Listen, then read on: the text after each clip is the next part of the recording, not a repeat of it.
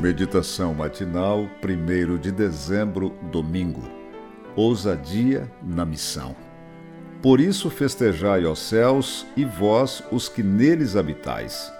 Ai da terra e do mar, pois o diabo desceu até vós, cheio de grande cólera, sabendo que pouco tempo lhe resta. Apocalipse 12, 12. Estamos em guerra e os efeitos desse conflito estão chegando ao limite. O planeta, a igreja, as famílias e as pessoas não suportam mais as consequências do pecado.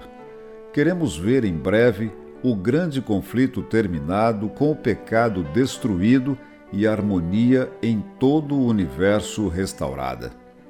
Desde que foi expulso do céu, Satanás tem colocado toda a sua ousadia na destruição está irado e sabe que tem pouco tempo, por isso ruge como um leão procurando alguém para devorar.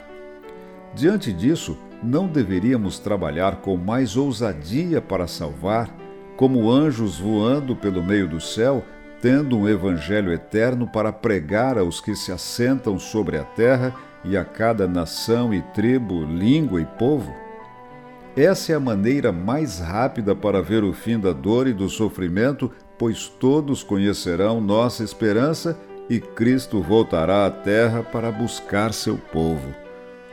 Por outro lado, precisamos evitar a distração de confundir nosso papel social com nossa missão espiritual.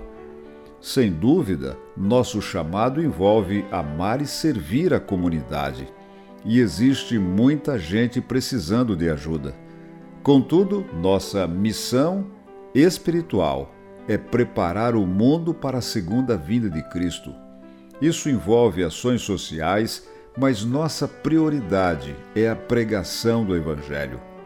Não podemos nos empolgar com a satisfação de servir e considerar que já estamos cumprindo a missão de salvar.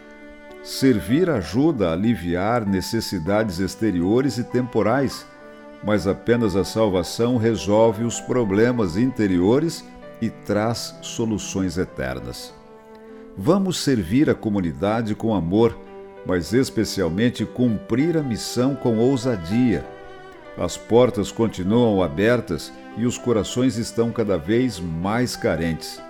Ellen White nos faz um apelo Cada dia o tempo de graça de alguém se encerra.